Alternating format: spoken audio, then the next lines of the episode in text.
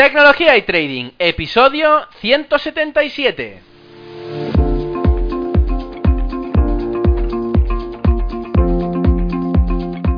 Muy buenos días a todos, bienvenidos un día más a este podcast y canal donde se trata todo lo relacionado con el trading financiero, la informática y por tanto la combinación de los dos, el fintech. Aquí tratamos de técnicas, algoritmia, estrategias, noticias y muchas cosas más. Por eso solo puedo deciros bienvenidos a Tecnología y Trading. Programa 177 en este viernes 14 de diciembre del 2018. Y como cada viernes, hoy vengo con un invitado especial al programa. De hecho, es el mismo invitado que ya vino hace 15 días y bueno, eh, creo que no necesita una presentación, aunque bueno, eh, haré una mini introducción para eh, que no sea menos, ¿vale? Pero bueno, antes de nada, como siempre cabe recordar en cada podcast, quiero recordaros la página web del podcast, ferrampe.com, donde podéis encontrar no solo todas las entrevistas, todos los podcasts que he hecho hasta la fecha, 177, sino que también podéis encontrar los libros que han recomendado todas las personas que han pasado por aquí, e incluso también los que yo recomiendo. Aparte, también tenéis los cursos que, pues por una mensualidad cada mes pagando 15 euros, podéis verlos todos y cada uno tantas veces como queráis. Iré añadiendo en estas navidades. Que por cierto, estas navidades para mí serán un poco más largas, ya, es que, ya que este será el último programa de este 2018. Ya lo diré al final del podcast. Bien, volviendo con el invitado de hoy, directivo, eh, director ejecutivo y hedge fund manager de Ocean Quan Group y director de Quadriga Strategies eh, aparte de fundador y ex CEO de Ocean Capital Advisors. Ya sabéis que hablo con Manuel Fajardo y es que hace 15 días ya vino y, bueno, hice más que una presentación que creo que se merecía y es por eso que, bueno, eh, de nuevo lo tenemos aquí eh, en una segunda parte de la entrevista. Manuel, gracias por venir al programa. Y es que, bueno, esta vez, primero de todo, no solo agradecerte de nuevo porque tu tiempo es limitado y es por eso que quería pues eh, partir en dos esta entrevista ya que creo que, se merecía, ¿no? Bueno, Manuel, pues eh, como decía, la segunda parte de, las preguntas, ¿no? Em, empezaré con una pregunta que está relacionada mucho con el trading automático. Recordemos que el trading el concepto de trading, eh, cuando, cuando tratamos en el podcast, se refiere no solo a la, a la a meter la orden de mercado, a la ejecución de la orden de mercado, sino también el análisis y decisión, o sea, el decisor de, esta operativa, ¿no? Em, hemos llegado, a la, como digo, a la parte más caliente de, la entrevista y es que mucha gente está esperando esta sección para preguntarte sobre la gallina de los huevos de oro, que todo el mundo, espero, que escucha este podcast sepa que no existe. Pero bueno, algunos tienen herramientas que les permite batir al mercado más seguidamente que otros, ¿no? Los sistemas automáticos de trading, de hecho, son los que más ayudan, ¿no? Porque ya dijimos las ventajas que, que tenía en el podcast hace dos semanas. Habrás hecho muchísimos, muchísimos, muchísimos algoritmos y trading automático, o sea, de hecho lo estás haciendo actualmente. Y, supongo que lo seguirás haciendo a lo largo de tu vida. Mi primera pregunta respecto a ello es, ¿has ido evolucionando tu tipo de trading automático a medida que ibas desarrollando y probando los sistemas a lo largo de estos años? Y si es así, que seguro que sí, ¿por qué? ¿En, qué dirección? Bueno, esto es eh, una pregunta un poco compleja, eh, principalmente porque la mayoría de las estrategias que yo he estado aplicando hasta ahora eh, han ido evolucionando y cambiando a lo largo del tiempo. Eh, entonces, los algoritmos también han ido cambiando a, lo largo del tiempo, principalmente porque los objetivos que tenían esos algoritmos eh, han sido diferentes. Por ejemplo, cuando estamos hablando de modelos de arbitraje estadístico, hay, que tener en cuenta de que hay ciertos momentos donde esos modelos se rompen, ¿no? Y se rompen porque las circunstancias del mercado cambian y eh, esos modelos pasan a diferentes puntos de equilibrio. Eh, esos puntos de equilibrio tienes que medirlos de alguna forma, ¿no? Entonces yo lo que utilizaba eran modelos de clustering para poder medir dentro de las series de cointegración cuáles eran eh, los momentos donde la serie era más probable que se partiera. Llegado a ese punto, tienes que pensar que esos algoritmos pueden llegar a tener ciertas taras. Por ejemplo, un algoritmo de clustering eh, puede tener taras en cuanto a que los hiperparámetros que tú puedas llegar a elegir tienen un impacto fundamental dentro del de, eh, resultado que tú vayas a obtener eh, aplicándolo. sobre todo si estás aplicando modelos que utilicen distancias euclidianas para poder llegar a medir el número de puntos o la densidad de puntos dentro de un determinado espacio. ¿no? Eh, yo lo que hice fue crear mi propio algoritmo de clustering que, eh, eh, en cuyas medidas o, o hiperparámetros no estaban condicionados por medidas subjetivas, sino que todo lo contrario se adaptaban por sí mismas, o sea, era como un modelo de Machine Learning dentro de un modelo de Machine Learning. ¿no? Al conocer a Rogers, tuvimos un reto bastante importante y era que la aplicación de los algoritmos que nosotros utilizábamos para montar las carteras del USA Market Stability Fund no se podían utilizar para montar carteras en el ambiente internacional, principalmente eh, por la relación que tienen eh, los diferentes países que afecta directamente a la economía de cada país en particular y también eh, por el riesgo de tipo de cambio. El riesgo de tipo de cambio que hace que la valoración eh, de eh, las inversiones en cada país eh, esté sometido a fuerzas que son, digamos, individuales ¿no? en cada país respecto a la moneda en la que tu fondo esté denominado. Entonces, lo que nosotros hicimos fue crear una inteligencia artificial un poco más avanzada, que se compone de tres tipos de algoritmos de inteligencia artificial diferenciados, eh, unidos entre sí y eh, aplicando diferentes técnicas para que eh, esos algoritmos sean realmente efectivos. Eso es lo que se denominó la arquitectura Cassandra y que es lo que estoy utilizando ahora mismo. ¿En qué se basa? pues la arquitectura Cassandra tiene tres módulos. y se basa en cómo se estructura el conocimiento. básicamente, cuando tú tienes una inteligencia artificial, eh, esa inteligencia artificial puede tener o, puede pertenecer a dos ramas diferenciadas dentro del mundo de la inteligencia artificial, que es eh, la rama simbólica o la rama no simbólica. La rama simbólica es aquella que eh, se utiliza principalmente estructurándola mediante lenguaje simbólico, mediante digamos que la máquina no tiene por qué eh, optimizar o ajustar un modelo a unos datos, sino que nosotros ajustamos ese modelo a los datos y luego ya la máquina lo va eh, actualizando. Es, eh, por ejemplo, uno, uno, de estos algoritmos de inteligencia artificial es el que tiene Google. Que tiene Google en el buscador, en donde tú metes una palabra y de repente te, o sea, te salen todas las recomendaciones de las posibles búsquedas que tú puedas llegar a tener. ¿no? Eso es un algoritmo de, inteligencia artificial simbólico. Y luego están los algoritmos de inteligencia artificial no simbólicos, que es donde entra eh, lo que se denomina el machine learning.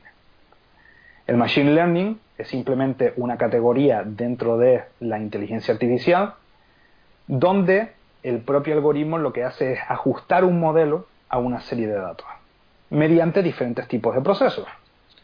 Tienes, por ejemplo, eh, eh, árboles de decisión, tienes, por ejemplo, eh, algoritmos de clustering, tienes, por ejemplo, redes neurales, tienes, por ejemplo, support vector machines, etcétera, etcétera. ¿no? Un, un, compendio grande de diferentes tipos de algoritmos destinados a hacer tareas en concreto. Yo lo que necesitaba era un algoritmo que pudiera hacer diferentes tipos de tareas pero eh, desde una única arquitectura, ¿no? Entonces, lo que pasa aquí es que cuando tú te defines por eh, la inteligencia artificial simbólica, estás definiéndote por un tipo de conocimiento que ya previamente ha sido creado, ¿no? que es el que nosotros le damos a la máquina y a partir de ahí ya la máquina va fluyendo.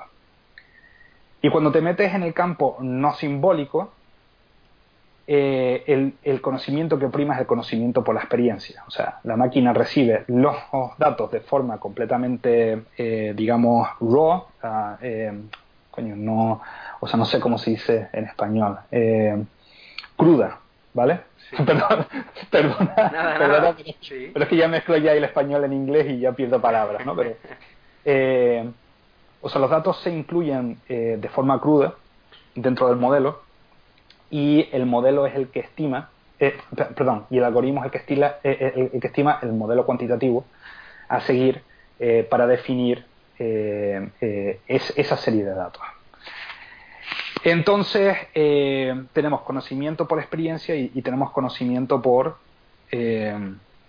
pues por enseñanza, ¿no? El conocimiento que previamente se ha alcanzado y, que se transmite unos, a otros, como nos puede transmitir a nosotros un profesor conocimiento sobre la historia, conocimiento sobre las matemáticas, etcétera, etcétera. Tú imagínate, Ferran, tener que eh, pasar por todo el proceso eh, para intentar llegar a las mismas conclusiones que llegó eh, Newton para desarrollar el cálculo, por ejemplo, ¿no?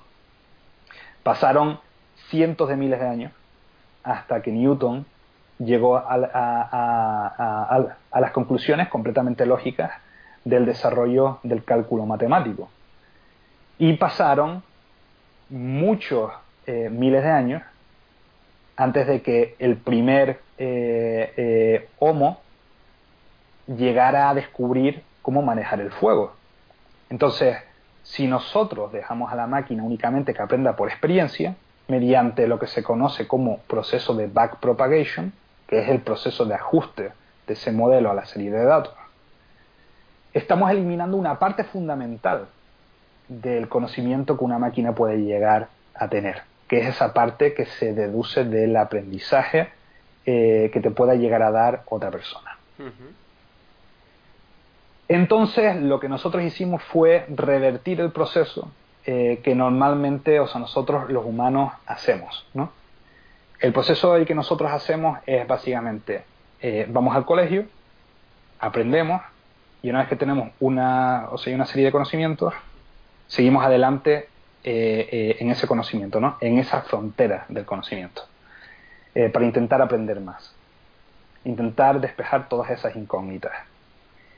El proceso de Cassandra es diferente en tanto en cuanto ella primero recoge todos los datos de forma aleatoria, sin que haya prejuicios, sin que haya ideas previas que puedan condicionar eh, su aprendizaje, aprende de esos datos y luego nosotros en un tercer módulo eh, lo que hacemos es integrar la información que pueda ser eh, vital para que ese modelo mejore.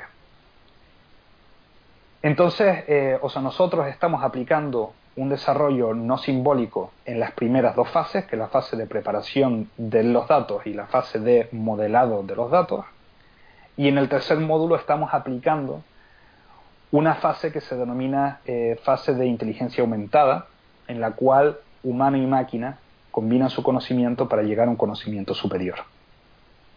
Y una vez que eso se hace, eh, se combinan todos los elementos de los modelos que Cassandra haya podido crear para tener una visión generalizada del problema y de cómo solucionarlo. Entonces, esa es básicamente, digamos, el resumen. ¿no? Complejo, ¿eh? ya suena complejo. Eh, te voy a preguntar tres cosas sobre Cassandra, si no te importa. ¿Cuánto tardaste en hacerla? Supongo que es por pasos esto, ¿no? Sí, digamos que, lo, que, la estructura básica de Cassandra la hice en aproximadamente eh, un mes. Eh, luego Cassandra ha ido evolucionando por sí sola. Claro.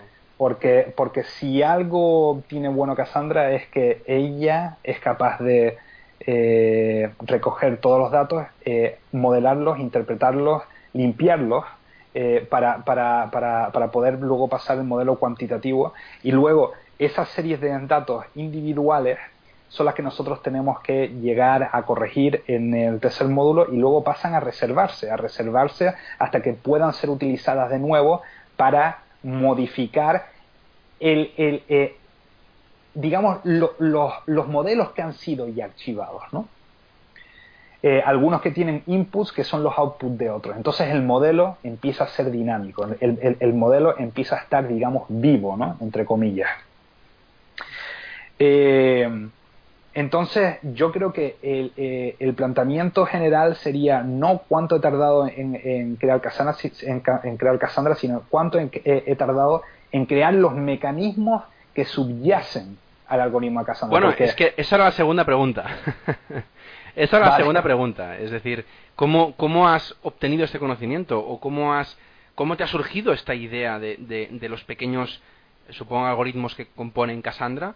Eh, para poder hacerlo, ¿no? Porque supongo que esto es una es una conjunción de muchos algoritmos puestos en serie o en paralelo, pero esta, cada uno de ellos tiene que haberte surgido de ocasiones diferentes o de lecturas o de conocimiento que de dónde te han salido.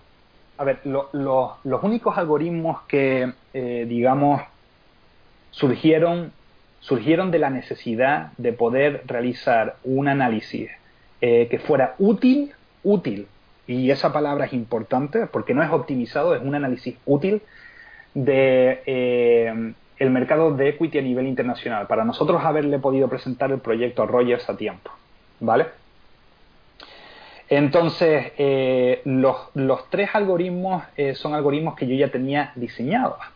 el primer módulo era un algoritmo que yo tenía para no tener que estar limpiando datos un algoritmo que básicamente divide las series en series de entrenamiento eh, eh, eh, y luego series de test para poder ver a ver si el modelo se ajusta, o sea, la realidad, out of sample, incluido la descomposición en series para poder ver si el algoritmo está sobreoptimizado o no, eso lo que se denomina k-fold validation. luego, el segundo bloque eh, sí que es un bloque, un algoritmo que tuve que diseñar sobre la marcha, eh, que fue, eh, digamos, el, algoritmo que más me costó o sea, desarrollar dentro de toda la serie, que es un algoritmo que, que escoge diferentes tipos de modelos de forma aleatoria. Con lo cual, si los datos pasan, o sea, los datos son elegidos de forma aleatoria, pasan al segundo módulo y el segundo módulo, o sea, lo que hace Cassandra es elegir una serie de eh, modelos para intentar ver a ver si con esos modelos puedes extraer información de las series de, de datos, o sea, lo que se denominan features, ¿vale? Entonces, eh, esos modelos Cassandra los escoge de forma aleatoria y tiene una base de, o de modelos bastante grande, ¿no? Que eh, van desde modelos convolucionales a modelos recurrentes, eh, a los modelos clásicos del Machine Learning que no tienen nada que ver con el Deep Learning o con el eh, eh, o con las redes neurales, ¿no? que al final son de donde deriva el Deep Learning. Entonces, digamos que una vez ya desarrollada la fase 2, o sea, la fase 3 fue bastante sencilla porque está basada en diferentes estudios que he hecho sobre eh, eh, la matemática del caos. Básicamente el poder unir modelos para intentar sacar eh, una imagen completa de, hacia dónde va un sistema complejo, ¿no? Que son modelos muy, muy, muy, parecidos a los que se utilizan, por ejemplo, para intentar o sea, descifrar a dónde va a ir un huracán.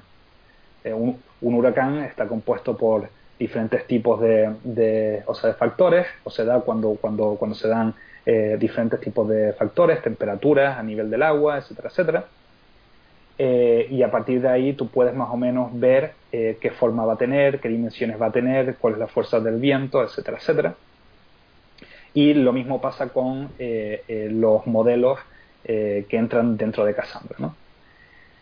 Entonces, eh, la verdad es que el algoritmo fue muy, muy fácil de, desarrollar. Fue tan fácil de desarrollar que, eh, vamos, ocupa ahí prácticamente nada. Lo que pasa es que como Cassandra tiene la capacidad de coger datos de forma aleatoria y de crear sus propios modelos, realmente, o sea, la única supervisión que tiene el algoritmo es en la tercera etapa, con lo cual el aprendizaje se vuelve exponencial y es muy, muy rápido. Es muy, muy rápido. Eh, Así que realmente lo que es el algoritmo en sí es muy muy cortito, eh, son varias líneas de código, muy muy cortito, pero ha, ido expandiéndose por sí mismo, porque es Cassandra la que, la, la que ha ido eh, cogiendo los datos y modelando los datos según nos conviene a nosotros. Claro. Bueno, eh, te quería preguntar también, eh, yo, bueno, hice, hice varios tipos de aprendizaje automático en, en la carrera. Eh, Me gustaría saber exactamente cuál es el proceso cuando dices que, que Cassandra está aprendiendo. Eh, ¿Qué proceso exactamente hace? Es decir, hace, tú le introduces unos datos como, como punto de entrada y unos datos de salida para. Yo, yo, yo, no, yo no le introduzco nada. Bueno, vale, eh, pero supongo que. Ella crea todo de cero. O sea, ella lo que hace, mira, esto es un proceso eh, que es relativamente nuevo, se, denomina eh, inclusión de datos por random matrix. Eh, tú, lo, tú lo que haces es coger una matriz, ¿vale? Y tú, tú, tú tienes una base de datos. Y esa base de datos, cada, cada, cada punto, cada, cada serie temporal, está tokenizado. O sea, tú tienes un nombre, digamos, o una etiqueta para cada uno de los datos. Y esa etiqueta corresponde a un número, ¿vale? Eh, entonces, Cassandra eh, lo que hace es que eh, a la hora de seleccionar los datos dentro de esta matriz que tiene o sea, diferentes dimensiones dependiendo del resultado de previos estudios, lo que hace es que elige los números de esa matriz de dimensiones m por n de forma aleatoria. ¿Vale? Entonces, esos datos entran. Y luego elige el output de forma aleatoria también, ¿vale? Entonces entra el output. Entonces ya tienes el input y tienes el output. Entonces esos datos luego se limpian, se limpian para que puedan ser analizados por los diferentes eh, eh, eh, tipos de, algoritmos de Machine Learning que Cassandra pueda llegar a incluir en la segunda etapa. Pero quiero dejar claro que la etapa de eh, recogida de datos y de limpieza de datos es automática. O sea, 100% automática. Sí, es un proceso eh, eh, no supervisado, 100% automático. Y luego, el, o sea, la segunda parte del algoritmo es lo que se denomina self-supervised. O sea, está autosupervisado por ella misma. ¿Vale? Y luego ya en la última etapa es donde entra el, o sea, lo que es el reinforcement learning y el, el augmented intelligence que es lo que nosotros, o sea, los, los datos que nosotros podamos incluir y si premiamos o no al algoritmo. De eh, premiar o no al algoritmo sale que la matriz inicial cambie, sale que los modelos a utilizar, o sea, en la segunda fase cambien, etcétera, etcétera. Es, lo, es lo que denominamos una función de extenuación. Es un tipo de función que nosotros hemos creado y que creo que ningún otro eh, algoritmo tiene, en el cual Cassandra se estresa si no consigue un resultado eh, eh, eh, o el resultado que nosotros prevemos. Y al estresarse intenta buscar un buen resultado acudiendo a otro tipo de técnicas.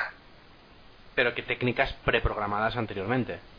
Por supuesto, por supuesto. Todo, todo, viene dentro de un conjunto de, de, o sea, de técnicas que, que se le, que se le eh, que se le han dado, ¿no? Eh, o sea, hay un conjunto de, o sea, de funciones dentro de unas librerías que se le han dado. Y que va probando hasta encontrar la, la más propensa al resultado que, que, existe, ¿no?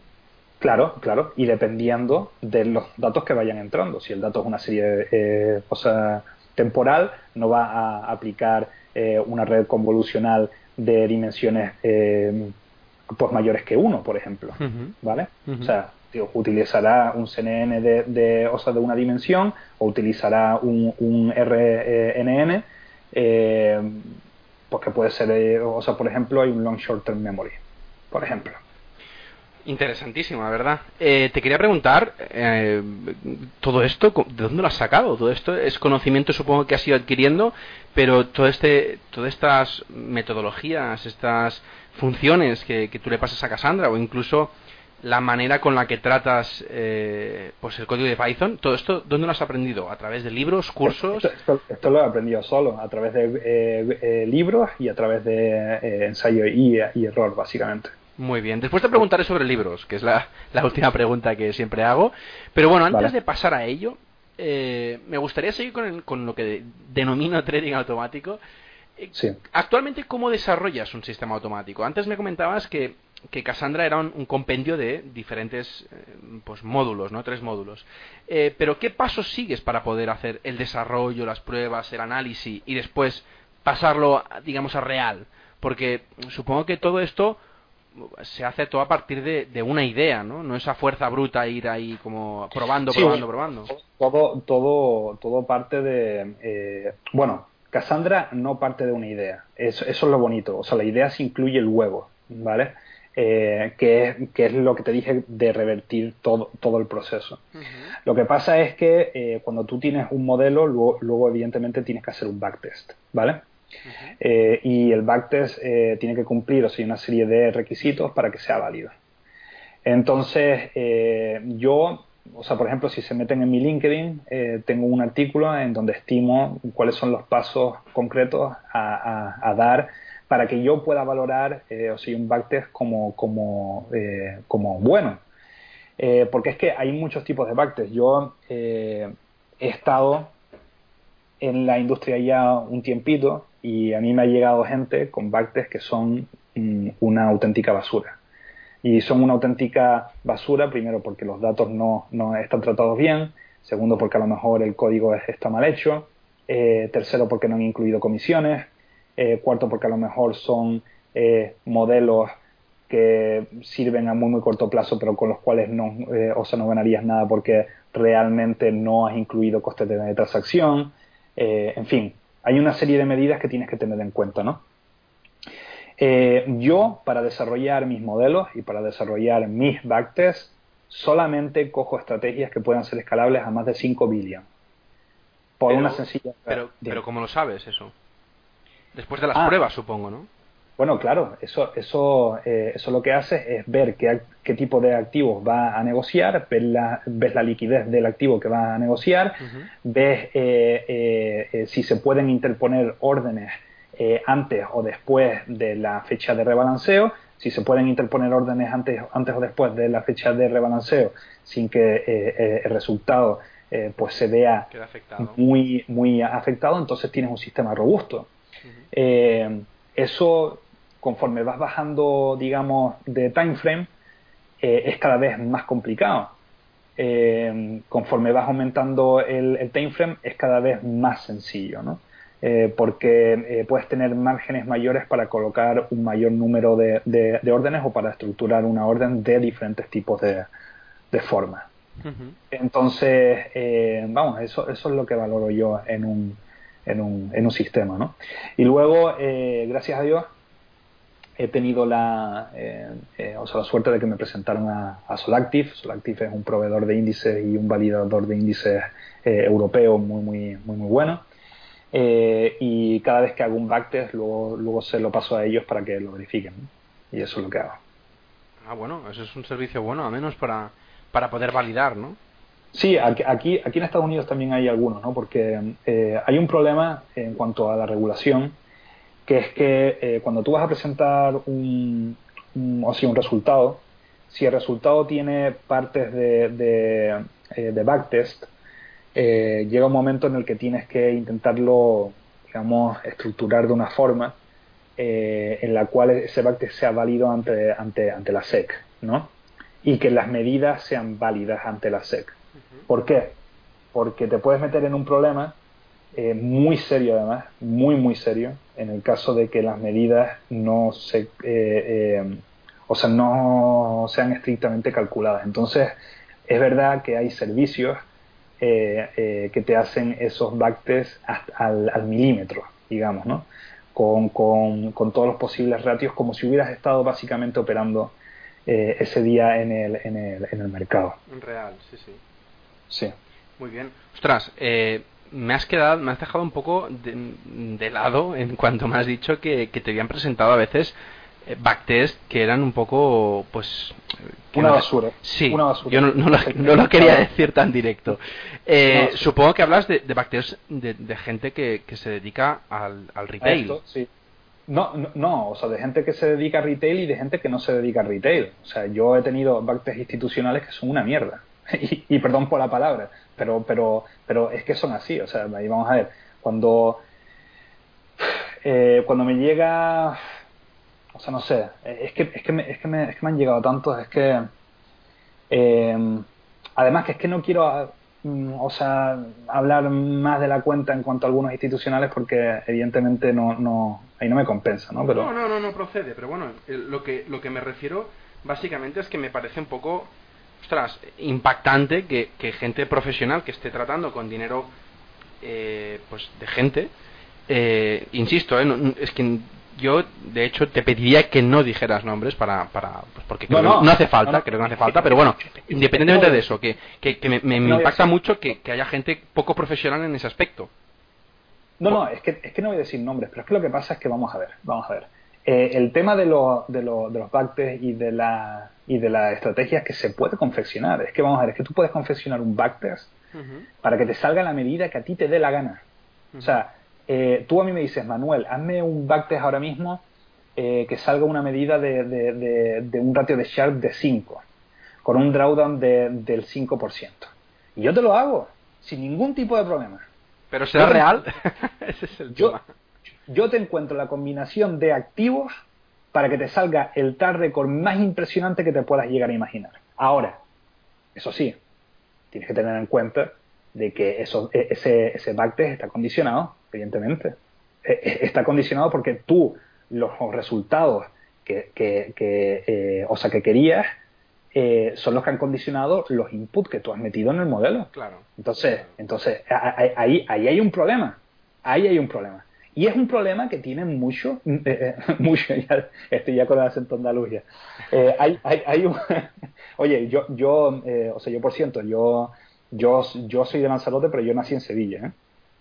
Bueno, entonces y tengo, llevas con orgullo, así que bien, bien. Sí, ahí estoy. Entonces, entonces mira, eso es uno de los problemas de los algoritmos de Machine Learning. Cuando tú tienes una serie de... Vamos a ver, cuando tú no estás utilizando el Machine Learning, ¿vale? Eh, eh, o, los algoritmos de inteligencia artificial no simbólica, tú tienes una serie de datos, tienes un proceso que tú quieres probar y ese proceso te da un output, ¿vale? Y entonces, ese output es el que, el que, el que vamos, el que, el que es. Pero cuando tú estás utilizando inteligencia artificial no simbólica, tú tienes un output, que es el que tú quieres, tienes una serie de inputs ¿vale? Que es el universo, y luego tienes una máquina que va a encontrar la relación entre ese output y esos inputs. Que es lo que comúnmente decimos el aprendizaje. El aprendizaje, correcto. Claro, si tú le dices a una, a, una red neuronal, oye, encuéntrame cuál es la relación entre estos inputs y este output, que es una línea, eh, eh, es, una línea de 45 grados, ¿vale? El algoritmo de inteligencia artificial te va a elegir los activos y te va a elegir cuándo abrir y cuándo cerrar y cuándo todo para que se ajuste a esa curva. ¿Sabes? Entonces así te sale un backtest cojonudo. Ah, eso es lo que no puedes hacer. Eso es lo que no puedes hacer. Falta de conocimiento, bueno, no falta de conocimiento, falta de, poner más inputs o de, o de decir, oye, no solo es eso, sino tienes más restricciones ya, llámalo falta de conocimiento, llámalo falta de no conocimiento. Porque, porque puede haber falta de conocimiento o puede ser algo completamente premeditado. ¿Tú crees? Hombre, a, mí me lo han intentado colar 40 veces. Pero, pregunto, ¿qué ganarían ellos? Pues un dinero bajo, bajo gestión, eh, intentar eh, o sea, levantar un track record intentar, eh, eh, o sea, ganar dinero en cada operación o ganar dinero de la comisión de gestión o lo que sea. Madre. Vamos, pero eso, eso, eso, lleva existiendo toda la vida. Qué miedito. curvas de retornos confeccionados llevan existiendo toda la vida. No, sí, eso sí, eh, pero no a nivel institucional. O sea, yo pensaba que a nivel institucional esto cantaría más que una almeja. tienes a Madoff. Madoff era institucional. Madoff era uno de los mayores players del mercado. Madoff fue uno de los fundadores del Nasdaq. Oye, eh, eh, tienes a una persona que suponía que era una persona íntegra confeccionando sus propios resultados en un esquema Ponzi. Y eso se da todavía muchísimo. Coño, tienes a Germán Cardona en, o sea, en España, el Madoff español, y nunca mejor dicho. Un tío que, que, que, ha eh, engañado a personas por el valor de 130 millones. Pero bueno, pero, pero es que así tienes a montones, tienes a muchísimos a muchísimo. Y ahora, con las técnicas de, o, de Machine Learning que hay, y con la capacidad que tiene la gente de, de, de, hacer tres récords falsos, evidentemente eso, es una locura. Es una locura. Con lo cual, eh, yo, principalmente yo, como, como, como Manuel Fajardo, cuando yo hago un backtest, yo lo hago con unas reglas, con, unas reglas sólidas. Luego, ese backtest yo, yo lo intento trasladar al mismo tipo de activo en otro tipo de mercado. Oye, que no funciona, es porque los drivers del, del oso de riesgo están mal. Entonces ya lo desecho. Yo no intento ajustarme a lo que hace el mercado. ¿Entiendes? o sea, yo, yo, eh, eh, eh, yo lo que intento hacer es intentar llegar a una metodología que sea objetiva, que sea transferible a todo momento en el tiempo y me da igual que tenga drawdowns. Oye, que tiene un drawdown del 20%. Oye, que tiene un drawdown del 30%. Sí, pero a largo plazo es constante. Claro. Eso es lo que a mí me importa. Eso es brutal. O sea, yo creo que es un trade-off bastante importante, pero creo que te sale a cuenta. Hombre, claro. Sí, sí. Bueno, eh, te agradezco eh, que, seas tan sincero porque creo que, que muchas veces pecamos de, de, de, ostras, de decir, bueno, no vamos a hablar mal de la industria porque estoy en ella, ¿no? Pero creo que a veces hace falta decir, oye, no todo el mundo trabaja igual y no todo el mundo tiene los mismos valores. Porque al final yo me he encontrado que que el sector financiero es un sector donde hay muchos tiburones, pero hay algunos tiburones que son tiburones que muerden mucho y tiburones que realmente te ayudan. Y los que te ayudan son la minoría. Mira, hay, hay, hay, hay temas aquí, Ferran, que, que, hay que comprender. O sea, la industria, si, si, si una persona es buena, si una persona es institucional, o sea, la persona tiene ya en un tal récord, o sea, Imagina que la persona no, eh, o sea, no tiene un tal récord, porque todos hemos empezado en algún momento, ¿vale? Pero tú imagínate que es una persona seria, que es una persona que trabaja en una institución, que es una persona que está sometida a un control riguroso por, por parte del, del, departamento de compliance, que es una persona que tiene un producto regulado. Esa persona es la que tú quieres confiar. Pero la persona que no tiene un producto regulado, o que tiene un producto que no está regulado, pero, pero, pero que tampoco tiene más documentación que un fact sheet y que, y ya está.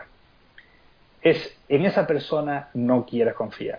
Mira, cuando, cuando un institucional va a invertir en ti, a ti te hacen un due diligence, ¿vale? Y el due diligence es muy estricto. O sea, te, te, hacen el due diligence cuestionario, que ya hemos hablado de eso, ¿no? Sí.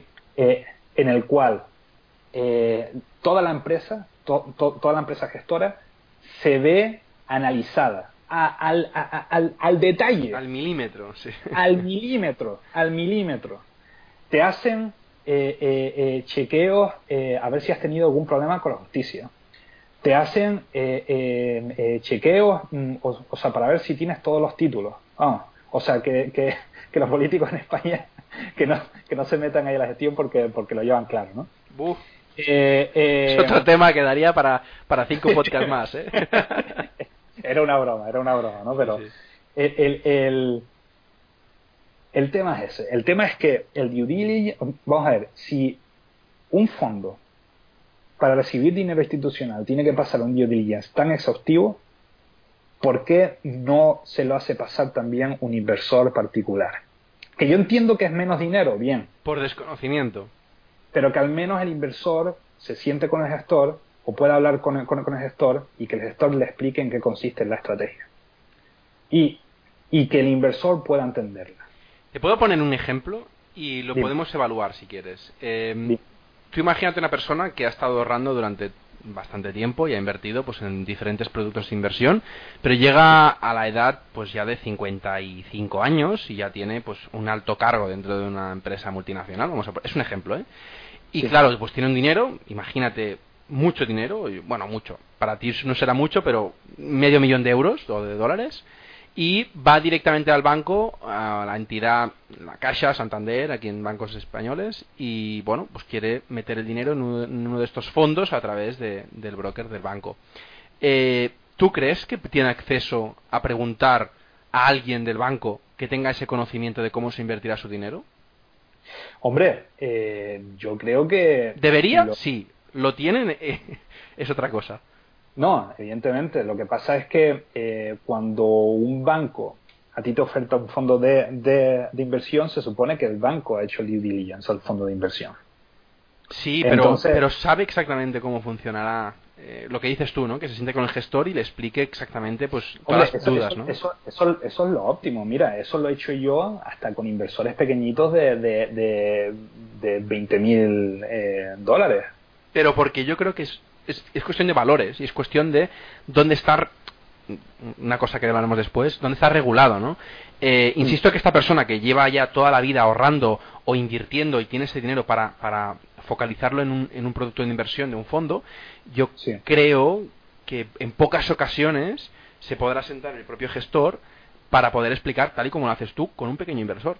Em, no por otra razón, no porque el, gestor no quiera, sino porque la estructura de todo el sistema, al menos en España, que yo creo que también la conoces, no creo que esté muy diseñada o muy hecha para hacer eso, sino que simplemente viven de otras cosas y este tipo de inversores eh, no tienen tantas facilidades como en otros países, como el caso de Estados Unidos.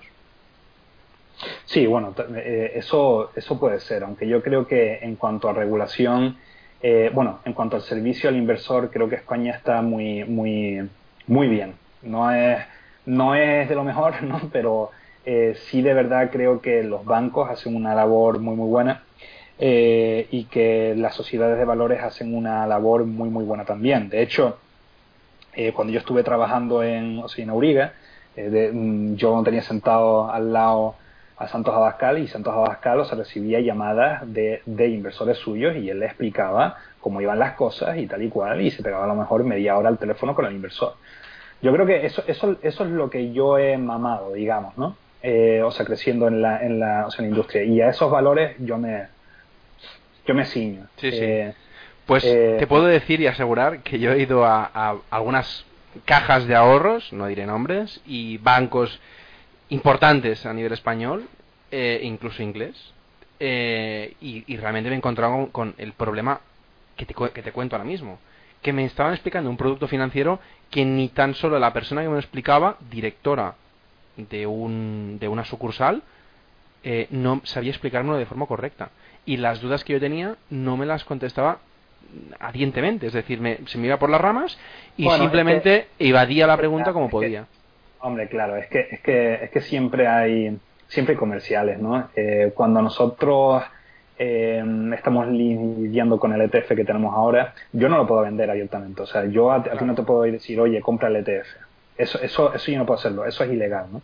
Claro. Eh, pero sí que tenemos a gente que tiene un Serie 7 un Serie 7 es un examen eh, de, o sea, de brokerage aquí en Estados Unidos, que sí puede ir al inversor y puede llamar al inversor y puede venderle el, el, eh, producto. El comercial. Oye, sí, oye, estas personas eh, pueden llegar a tener el conocimiento que yo tengo del, o sea, del producto, evidentemente no. Esta persona no le, no le puede explicar que es Cassandra al inversor, eh, como, como, como, yo te lo he explicado a ti ahora mismo. Claro, será, eh, será explicar lo que tú le has escrito en un papel. Y claro, pero eh, por eso digo que no, no, es, no es tan idílico siempre, debería ser así, pero no es tan idílico de que todo el mundo pueda preguntarte, llamar al gestor y poder preguntarle las dudas in situ, ¿no? no es tan, o sea, insisto que debería ser así, pero no siempre es así. De hecho, al menos en España, la mayoría de las veces no es así. Hombre, yo opino que debería ser así. Correcto. Eh, eh, siempre, siempre, y cuando el fondo sea ilíquido y no pueda salir eh, sobre la marcha, ¿no? Si es un ETF, o sea, la cosa cambia un poquito más porque tú tienes el control en todo momento de la, de la, o sea, de la posición. En un fondo ilíquido como, como un hedge fund sí que tienes que estar arriba del, o sea, el inversor tiene que estar arriba del, del, o sea, el gestor, porque el gestor eh, dependiendo del, cosa del mandato, ¿no? Pero en 2008, hoy, por ejemplo, hubo eh, hedge funds que cerraron la liquidez y la, y la liquidez se quedó ahí hasta mediados de, de, ahí de 2009 donde abrieron otra vez el fondo de inversión para que la persona eh, eh hiciera reembolso. ¿no? Entonces, siempre es bueno tener contacto con el, con el, con el gestor. Siempre es bueno irte a tomar un, café con el gestor o irte a tomar un ron, ¿no? que es lo que me gusta a mí. Eso sería ideal. Escucha, espero que cuando vengas nos tomemos un ron, que a mí también me gusta. cuando quieras, cuando quieras. Pues escucha, em, Manuel, te voy a preguntar ahora sobre, sobre los sistemas automáticos cuando los pasas de, de testing eh, ficticios, digamos, con, con, tu dinero ficticio, paper trading, a directamente a, real, ¿no? Eh, ¿Qué cosas o elementos recomendarías a tener en cuenta, aparte de tener buenos datos, aplicar comisiones, es decir, cómo estresas el sistema, como comentábamos antes, para ser, eh, entre comillas y mal hablado, para putear al sistema para que en las peores ocasiones te resulte eh, como, como tú esperas, ¿no? Porque supongo que en el mercado estarás conmigo que podemos predecir muchísimas cosas, pero no podemos predecir que se caiga unas torres gemelas eh, por un atentado o por algo premeditado, eso no entraremos ahí, pero que, que pase una catástrofe o algo impredecible. eso, eso, eso, es algo que no se puede predecir. No, no se puede, pero bueno, al menos intentas putear al sistema para decir, oye, ¿cómo reaccionarías en la mayoría de los casos, excepto en los casos claro, excepcionales? Eso, eso, eso, es lo que, eh, eso es lo que se denomina un test de estrés. Entonces tú, tú en un test de estrés, tú lo que haces es, coges tu sistema, y si hay una caída del, eh, o sea, del 30% sobrevenida eh, o una caída del 20%, pues como pasó por ejemplo con el euro franco suizo, eh, si, si, si, hay una caída tal, ¿cómo se comportaría el sistema ahora mismo? Y entonces tú esos test, de, esos test de estrés tienes que hacerlo dentro del holding period. Entonces, si tú por ejemplo tienes un horizonte donde estás midiendo tu inversión a diario, eh, el test de estrés tienes que hacerlo a diario. Si lo estás haciendo eh, o sea, mensualmente, el test de estrés tienes que hacerlo mensualmente, porque tienes que tener la capacidad de poder actuar frente a esas circunstancias, a no ser que lo que estés llevando es un, es, un, sistema un poco más pasivo, ¿no? Sí. Eh, como, como, es el caso de, de, de, los que tengo yo ahora, básicamente, menos el USA Market Stability Fund, ¿no? Entonces, eh, Digamos que eh, yo lo que recomendaría a la persona que está escuchando es que vaya al, a largo plazo. Eh, eso implica que la persona tenga dinero suficiente como para poder invertir y, como para poder sobrevivir. Muchas personas no lo van a conseguir. Esa es la realidad del mundillo de la, o sea, la inversión. A ti te venden que tú puedes ser eh, libre financieramente invirtiendo y la verdad es que casi nadie lo va a conseguir principalmente porque es un tema de, o sea, de suerte. Si, si, si tú quieres hacerte millonario, o sea, lo que tienes es que apostar por tu, ah, eh, por tu activo intangible, ¿no? por, tu, por tu inteligencia, por tu forma de innovar, por los proyectos que tú puedas llegar a realizar, ¿no? que es donde la gente va a apostar por ti y donde vas a ganar más dinero. Sí. Eh, pero, pero, pero no invirtiendo. invirtiendo, o sea, lo que puedes esperar es eh, generar a lo mejor una pequeña rentabilidad, pero a largo plazo, o lo que tienes que esperar es generar inflación, o sea, que tu dinero no pierda valor. Eso es lo que yo creo que es más importante, ¿no? Eh, entonces, yo recomendaría que fueran a largo plazo. En el, en el largo plazo, o sea, los sistemas no van a entrar tanto en estrés como en el corto plazo. En el corto plazo, cualquier mínima eh, variación del mercado, cualquier tipo de mínimo riesgo que pueda llegar a, ocurrir eh, eh, en el mercado, que se pueda llegar a materializar, puede romper un sistema completamente, de arriba a abajo. Y eso lo hemos visto, eso lo hemos visto ya pasar en 40.000 ocasiones. Entonces, yo lo que le diría al, al inversor es, oye, en vez de intentar buscar un sistema que te vaya a dar unos rendimientos impresionantes como dirían algunos en España, un, un, jornal bursátil.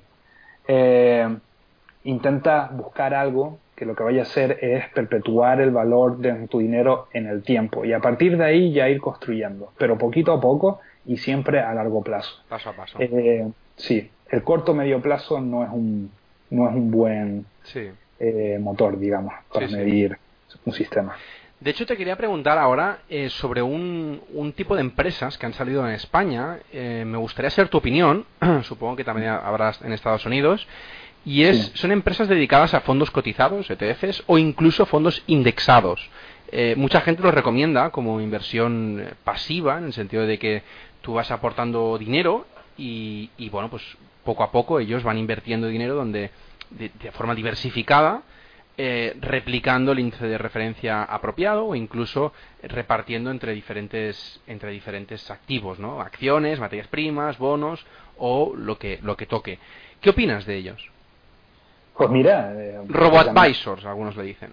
Sí, yo, yo, yo precisamente, o sea, la empresa que yo estoy eh, eh, o sea, lanzando ahora en España y a, través de la cual vamos a lanzar todos estos productos de inversión, eh, que son índices al final, no, no, no o sea, no son productos de inversión porque hasta que no tengamos una, o sea, hay una gestora regulada y no los vamos a lanzar, pero a lo mejor sí llegamos a alianzas con, con bancos y con otras instituciones para poder gestionar alguna cartera o para poder gestionar algún fondo, ¿no?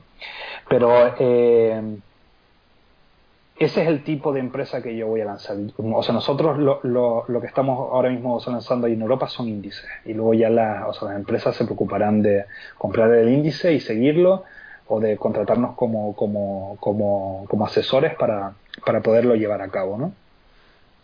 El caso Ferran es que eh, las empresas de RoboAdvisor, eh, al menos aquí en Estados Unidos, están teniendo una guerra de, o sea, de precios tremenda guerra de precios eh, que está eh, eh, o sea, terminando por minar quizás el esfuerzo de haber sacado todas estas empresas adelante porque la mayoría no son rentables. principalmente pues porque tiene que tener o, sea, un equipo de entradas que esté llevando toda la tecnología y que se, y que se esté preocupando del, del, del inversor al final pero no lo veo mal, no lo veo mal. O sea, de hecho lo veo algo muy positivo. Eh, veo que los robo-advisors son algo muy, muy, muy positivo, siempre y cuando sean inversiones a largo plazo, siempre y cuando sean inversiones long only, siempre cuando sean inversiones que no sean alternativas. Eh, por el hecho de que para la inversión alternativa, un robo-advisor eh, no, no sirve tanto como, como, como podría servir, por ejemplo, Cassandra. Por eso hoy nosotros aspiramos a rellenar el hueco de la inversión alternativa en, en, ese, en ese plano. Sí, de hecho yo creo que es, una, de las cosas que yo, si, si, os posicionáis en ese hueco, tenéis que explicarlo muy bien, porque no todo el mundo entenderá que es un hueco que se tiene que, que esté rellenando. Bueno, ese, ese, ese es el hueco que, que, que, vamos a rellenar y que de hecho estamos rellenando ya, ¿no? Y eh, el tema de la, de, la, de la inversión pasiva eh, mediante robo-advisors, o sea, lo que pasa es que, bueno, es que, lo, que los robo-advisors estructuran, eh, o sea, las carteras dependiendo de los objetivos y dependiendo de, lo, de, los, de los riesgos que el inversor quiera llegar a asumir. Luego, a partir de ahí, hacen un, una simulación de Monte Carlo, cogen la cartera más, más óptima eh, para llegar a los, o sea, los resultados, estructuran cuál es la condición de pagos para, para que tú vayas aportando pagos mensualmente hasta llegar a ese objetivo y eso me parece bien, eso no me parece mal. No me parece mal para nada. O sea, me parece una, o una forma de, de inversión bastante responsable. Eh, en vez de estar dedicándote al trading, por ejemplo, al trading eh, intradiario. ¿no?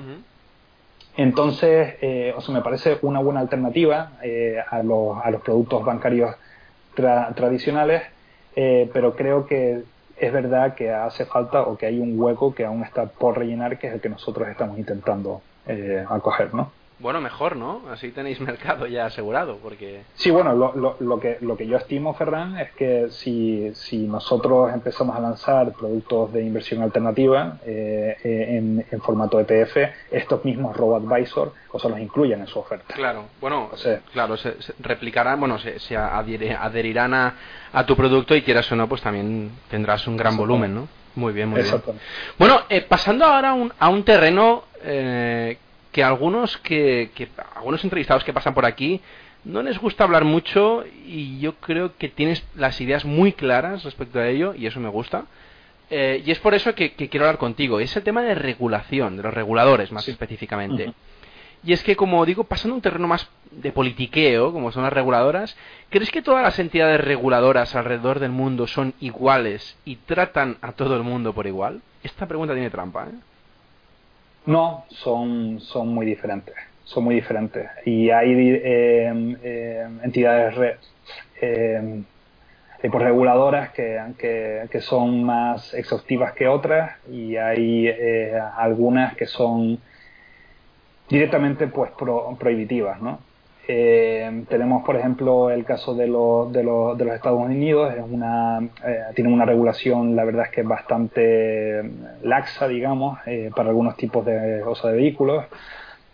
otras regulaciones con las que he, he, tenido que lidiar, pues, por ejemplo, la de Caimán, CIMA, es una reguladora bastante estricta eh, parece mentira, ¿eh? porque siempre pensamos parece mentira, Parece mentira, pero, pero, pero es que es bastante estricta porque la han hecho ser estricta, porque Caimán ha tenido sanciones a nivel internacional por, por, por, temas de blanqueo de capitales, aunque no lo ha habido, ¿no? Se, se, ha, se ha demostrado que no lo ha habido, pero para no tener esa, esa, esa reputación, pues resulta eh, que, que básicamente eh, han tenido que reforzar eh, todo lo que es eh, eh, pues la normativa. ¿no? Y luego tenemos o reguladoras como, como, la, como la CNMV, que es una reguladora que a mí me echó para atrás al principio, porque no me dejó hacer lo que yo quería hacer en, o en España, que era montar una EAFI. y por eso tuve que emigrar ¿no? para montar el, el, primer fondo, si no hubiera montado una EAFI ahí en España. Eh, y que son reguladoras pues que bueno pues que poco a poco y con experiencia eh, eh, pues puedes empezar a, lidiar con ellas. Pero hay que tener en cuenta que, que las reguladoras están sometidas al criterio de personas que trabajan para, para ellas y que son personas que pueden ser influenciadas tanto por la política como, como pueden ser influenciadas también por el hecho de que, de que, de que son humanos y que pueden cometer errores, ¿no? Y pueden a lo mejor, eh, o sea, recomendar productos o dar accesibilidad a productos que son más arriesgados, eh, dándoles una apariencia de que son menos arriesgados y pueden llegar a, a eh, minar el acceso a productos que pueden llegar a ser menos arriesgados que otros, ¿no? Y al final, pues bueno, hay que adaptarse a la, o sea, la regulación vigente, porque al final el desempeño del, del, del regulador es intentar proteger al inversor. Pero hay veces que no lo consiguen, hay veces que hacen justo lo contrario, ¿no? Claro. No, de hecho está claro que, que tienes que adaptarte porque tampoco te queda otra, ¿no? Pero bueno, el hecho es que, eh, yo, bueno, yo cuando estaba estudiando en, en una de las escuelas de, finanzas, siempre me decían uno de los profesores, de hecho uno de los más importantes, que depende de en qué país, y sobre todo en los países del sur de Europa, eh, los reguladores son más permisivos con depende de qué entidades, pero son más, no sé cómo decirlo, acusativos o, más prohibitivos con depende de qué otras, en el sentido de que algunas empresas, bancos sobre todo, o entidades financieras reconocidas de a pie, donde podemos encontrar muchas entidades, eh, tienen menos controles o permiten más cosas eh, no tan tan tan explícitas como en otras partes del norte de Europa, donde el, tema financiero lo tienen más, regulado. Y es que las reguladoras mm, han hecho incluso eh, test o incluso eh, gente que, se hace pasar por clientes, pero realmente eran eh, pues gente que, sí que sabe del producto financiero que van a contratar y que ven que realmente los que los que tienen que vender el producto, lo que decíamos antes como comerciales de las entidades bancarias, no están preparados aún para poder vender correctamente al inversor pues eh, el producto que están vendiendo, ¿no? Y eso aún creo, considero que, las reguladoras tendrían que poner esfuerzo en penalizar a ese tipo de, acciones, ¿no? En cambio, y supongo que tú también lo habrás vivido cuando estabas aquí en España, eh, es un poco más complicado que en otros países poder gestionar dinero de otros aunque tengas el conocimiento, sino que te tienes que ir a través de empresas externas porque la barrera de entrada para poder gestionar es un poquito alta con respecto a otros países y sobre todo por el tema regulatorio. Claro, pero eh, Ferran, mira, yo comprendo a la CNMV. Cuando yo voy a la CNMV y yo me, y yo me presento ahí, un chaval de 25 años, eh, con los abogados, eh, para decirle, o sea, la CNMV, que la experiencia que tengo es de gestión de cuentas y que he estado ahí dando clases a ingenieros y a matemáticos y a otro tipo de personas de análisis cuantitativo y que eh, bueno y que estaba terminando ahí por aquel entonces no lo que era eh, bueno no ya lo ya lo había acabado no todo el, todo lo que eran todos los estudios y demás. Y que había estado trabajando en Auriga, y a mí me dijeron, oye, mira, pero vamos a ver, es que no, es que no tienes la solo suficiente experiencia, es que eres un niño todavía. Espérate un poco, trabaja en algunas instituciones, conoce mejor el, mundillo, y mira, por, por, un lado tenían razón, o sea, eh, quizás yo me hubiera ahorrado muchas de las cosas malas que he pasado si hubiera seguido el consejo de la, de la, o sea, la. Pero por otro lado, evidentemente, eh, yo por aquel entonces pensaba y sigo pensando que el conocimiento que tengo puede llegar a ser superior, puede llegar a ser, que no significa que lo sea, eh, del conocimiento que pueden tener eh, gestores que se han visto que han sacado SICAPs o que han sacado fondos y que no tienen demasiada idea de lo que están haciendo. ¿no? Entonces, eh, tienen sus pros y sus contras, pero regulador hace o sea, las cosas por algo. ¿no? ¿Que hay cosas que, hay que cambiar? Sí, pero yo creo que hay que trabajar con el, con el, con el regulador para cambiarlas. Evidentemente, un mundo ideal, mm, yo querría que no hubiera un regulador. en un mundo ideal... Ya somos dos. ya somos dos. En un mundo ideal, a mí me gustaría que todo fuera autorregulado. Exacto. Por ejemplo, por ejemplo eh, los derivados a nivel internacional, como no están sometidos a una sola jurisdicción, eh, eh, tienen una asociación, que es la asociación ISTA. Y en esta asociación se dan los parámetros básicos y se dan o sea, los contratos marcos para que la gente pueda negociar derivados entre instituciones a nivel internacional. ¿Y hay algún organismo que regule esto? No, son los propios socios son los que regulan esto, porque a ellos les interesa que haya una regulación eh, en tanto en cuanto ellos puedan negociar los derivados con cierta seguridad. Por lo mismo podría pasar con la industria financiera, ¿no? que hayan eh, organismos que los propios socios regulen y que den el visto bueno eh, para ciertas inversiones.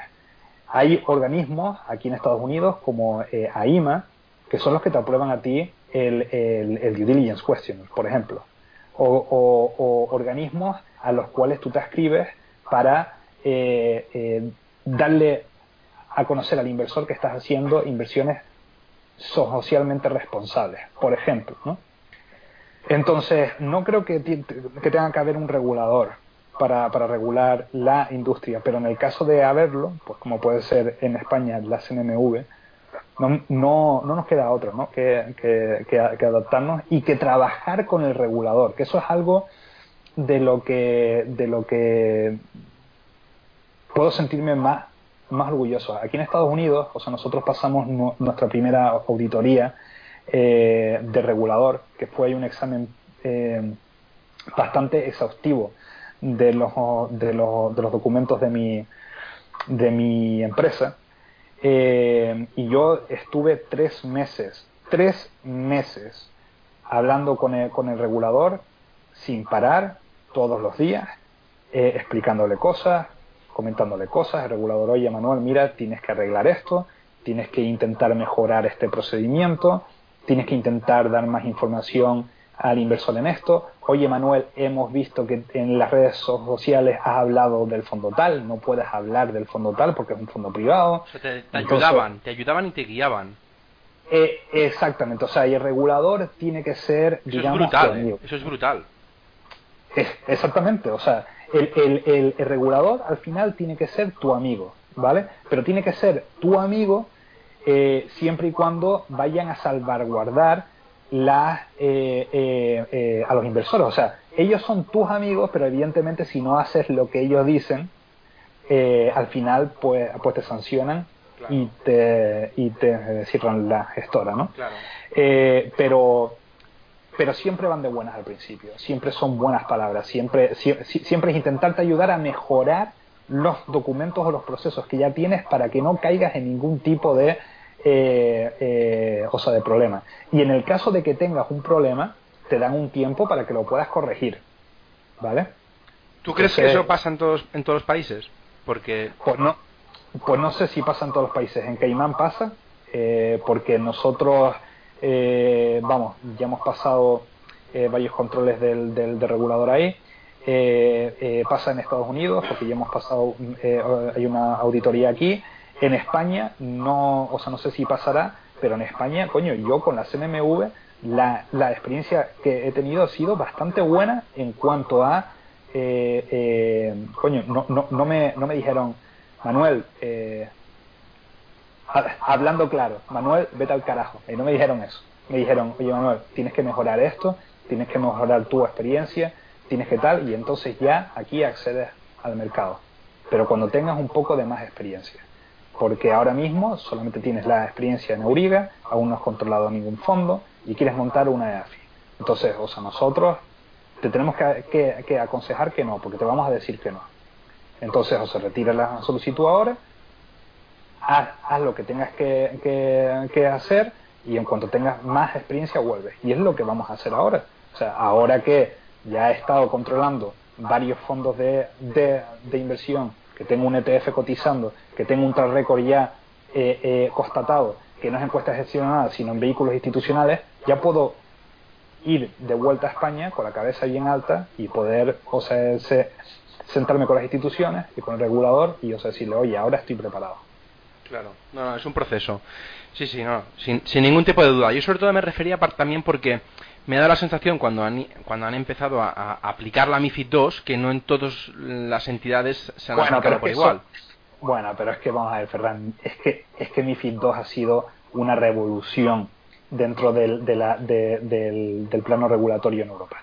O sea, no podemos comparar el plano previo a MIFID 2 con MIFID 2. Correcto, de hecho, correcto. Yo, yo, me, yo, me, yo me vi realmente afectado por, por, eh, por MIFID 2, porque como ya te comenté, o sea, nosotros íbamos a sacar un EPN en Europa para, para, poder comercializar la parte retail del USA Market Stability Fund y, y, y, tuvimos que dejarlo de lado por el tema de MIFID 2, porque MIFID 2 no eh, eh, podía, digamos, eh, comprender que un derivado OTC pudiera estar en un producto cotizado colateralizado. Entonces, llegado el, el, o sea, el momento ese y dado que eh, el regulador eh, o que la regulación no permitía eh, las condiciones propicias para nosotros poder lanzar el ETN, o sea, en Europa, y que nos cogió justo, justo en la transición. O sea, se suponía que nosotros íbamos a lanzar el ETN previo a MIFID 2 pero el regulador no nos pudo dar la aprobación o, o el comentario hasta, hasta después de diciembre, con lo cual eh, ya nos cogió... Eh, de la implantación de la MIFID 2. Exactamente. Entonces, eh, o sea, nos íbamos a aprovechar de un plano regulatorio en el cual el, el, producto hubiera estado mm, o sea, perfectamente estructurado según nuestra conveniencia y según o sea, la regulación, a un plano en donde la regulación pues, pues, pues ya nos permite, ya, ya no nos permitía eh, o sea que poder sacar el producto. Entonces, durante todos estos meses, desde mayo, hemos estado intentando avanzar en el conocimiento y en la investigación del producto para intentarlo hacer apto a MIFID 2. Claro. Pero sin duda alguna, eh, eh, ha sido un, un caos, ha sido un caos. Sí, sí.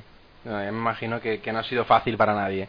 Bueno, en, relación a esto, eh, ¿crees que las reguladoras deberían facilitar el acceso a la gestión del dinero por parte de terceros? Es decir, me explico. Ahora está muy vigilado en España eh, y en el resto del mundo, supongo, que hay muchos traders que aunque sean buenos, como decías antes tú, con 25 años o 26 años, pues al menos la oportunidad de poder empezar una gestión, obviamente no de millones, pero de poder gestionar dinero de otros a pequeña escala. De hecho, ahora eh, hay un broker que es bastante conocido y que siempre hablamos Darwin. con Darwinex, con alguna, con algunos entrevistados, hablamos de ello porque han revolucionado el mercado en el sentido de que, de que permite al trader pues poder ofrecer, oye, yo puedo eh, dar a conocer mm, tu operativa y si tú sigues haciendo esta operativa, te permito gestionar dinero de otros, indirectamente, pero gestionar dinero de otros. Y eso te permite también ganar dinero. Em, ¿Tú crees que los reguladores deberían facilitar mm, el poder hacerlo o que salgan más empresas para poder rellenar este hueco? Eh, a mí me parece bien que el regulador restrinja la capacidad de las personas de gestionar dinero de terceros, porque si no esto sería un cachondeo. O sea, sería eh, la sería la ley de la o sea, de la selva eh, que no nos autorreguláramos, o sea, nosotros como, como, como, como comunidad, o que no hubiera un regulador que eh, regulara esto. Y te, y, te, y te explico por qué. A mí me parece bien que haya un Darwinex de por medio, porque son gente seria, porque son gente que te valida el record, porque son gente que te cierra la cuenta y que no permite inversión a terceros hasta que no tienes un record validado con ellos. Eh, a mí no me parece bien que una persona fabrique un record y gestione el dinero de otro. Eh, la CNMV permite que un, que un tercero gestione el dinero de, de otras personas o que una persona gestione dinero de terceros, perdón, siempre y cuando no cobre, ¿vale? Siempre y cuando no haya ánimo de lucro. Eh, en ese caso tú puedes empezar a elaborar un tal récord con dinero de, terceros sin, sin, sin, tener que tener el apoyo de, de eh, o sin tener que tener ningún tipo de regulación. ¿Eso te va a servir en el, o sea, en el futuro? No. O sea, olvídate, Ferran. Eh, tú puedes estar gestionando tu propia cuenta y tú presentarle eso a un inversor eh, institucional o, a un inversor tercero para montar un fondo de, de, inversión y eso no te va a servir para nada. Claro, sí, sí. Tú lo que necesitas es, es, una cuenta institucionalizada y tú lo que necesitas es un fondo para tú poder empezar a gestionar. Entonces, o sea, para tú meterte en el mundillo de la, o sea, la gestión, tienes varios caminos. Ir a lo bruto, como, como, como lo hice yo. Como hiciste, sí. eh, empezando de, desde, desde, desde, cero, con todas las complicaciones que eso lleva, que no se lo recomiendo a nadie, o empezar siendo analista. Analista de algún fondo, analista de eh, eh, alguna institución, analista de algo. Oye, mira, Ferran, yo tengo que ser sincero, yo ahora mismo o necesito analista. Eh, o sea, lo que pasa es que no, es que no, es que no puedo. O sea, y vamos a ver, si una persona quiere, quiere hacer prácticas, quiere, quiere, quiere venirse y quiere analizar conmigo el mercado, tengo las puertas abiertas. No, no, hay, no hay ningún problema. Entonces ya con, con, con esa experiencia de analista, a lo mejor sí puedes ir y puedes montar tu propio eh, tema. ¿no? Eso es lo que han hecho muchas, eh, hay muchos gestores eh, que ahora mismo están gestionando fondos o hedge funds. ¿no? Eh, empezaron como analistas para, para diferentes entidades eh, luego gestionando un dinerito para, para, para las diferentes entidades, ¿no? Eh, y una vez que han gestionado el dinerito, pues si han sido buenos, pues, la, pues las entidades eh, le dan oportunidad. Ya le, exactamente, exactamente. No, yo creo que es un paso que es casi natural, ¿no? Es decir, si tú lo haces, a ver, todo el mundo hemos empezado en nuestro primer trabajo, eh, no todo el mundo, por no decir casi nadie, ha empezado creándose su propio trabajo, es decir, una empresa, ¿no? Eh, por eso digo que muchas veces, empezando como becario, empezando eh, desde abajo, eh, no solo te va bien, sino que te arriesgas menos, y pero ves toda la cadena de producción desde abajo. Es, es, que, es que es mucho menos, Ferran. Es que vamos a ver, si yo, si yo hubiera montado un bar, al menos sé que la gente va a venir y va a probarlo. Y que si lo hago mal, pues eh, la gente va a dejar de, de, acudir y he perdido el negocio. Pero cuando tú vas a montar un fondo de, de, o sea, de inversión o vas a montar una gestora... Otras palabras, no estado... son, son, palabras mayores. Eh, eh, eh, no, no, no. O sea, son palabras equivalentes, o sea, lo que pasa es que los riesgos son diferentes. Porque la persona entra en el bar, se gasta un euro, ¿vale? Prueba la cervecita, prueba la tapita, ve si le gusta y al final, pues es una experiencia que de, de la, de, la, de la que puedes sacar... Eh, digamos, una felicidad, ¿no? O, o, algún tipo de, o sea, de remuneración que no, que, no, que no es con dinero. Pero cuando estás gestionando el dinero de otros, ya estamos hablando de diferentes tipos de riesgos, ¿no? Sí. Porque el inversor tiene que confiar en ti, eh, primero. Tienes que mostrarle un record. Tienes que... Eh, tienes, tienes, que ser diligente con él, ¿no? Y eso es algo que en otro tipo de, negocios pues no se dan. Y es difícil, es difícil empezar, evidentemente. Entonces, yo lo, que les recomendaría al oyente es que empezaran en, una institución o en una empresa. Oye, que quieren empezar conmigo, pues mira, pues que me manden el currículum y empezamos a ver. Y eh, yo no hago ascos a nadie. O sea, si hay una persona que no, que no, que no tiene carrera, a mí me da igual, porque al, al, final son las ganas de perseverar, son las ganas de aprender. La actitud, eh, ¿no? Es la actitud. eh, la que hace al, al, gestor, ¿no? Sí, sí, totalmente de acuerdo. Eh, pregunta relacionada, y, y que te la tengo que hacer. ¿No tienes Darwin? Yo no tengo Darwin, no. Eh, por, por diferentes motivos. El principal de ellos es que es un broker de CFDs y yo no opero en CFD. Bueno, pero puedes hacer Forex también. Sí, sí, sí, pero el Forex es a través de CFDs. Bueno, sí, correcto, eso sí. Entonces no, no, eso, eso, eso es algo que no, que no me gusta. Si, si ellos sacaran productos, productos estructurados, si ellos sacaran acciones, si ellos sacaran bonos, si ellos sacaran futuros, si, wait for it, wait for it, wait for it. y hasta aquí eh, puedo leer.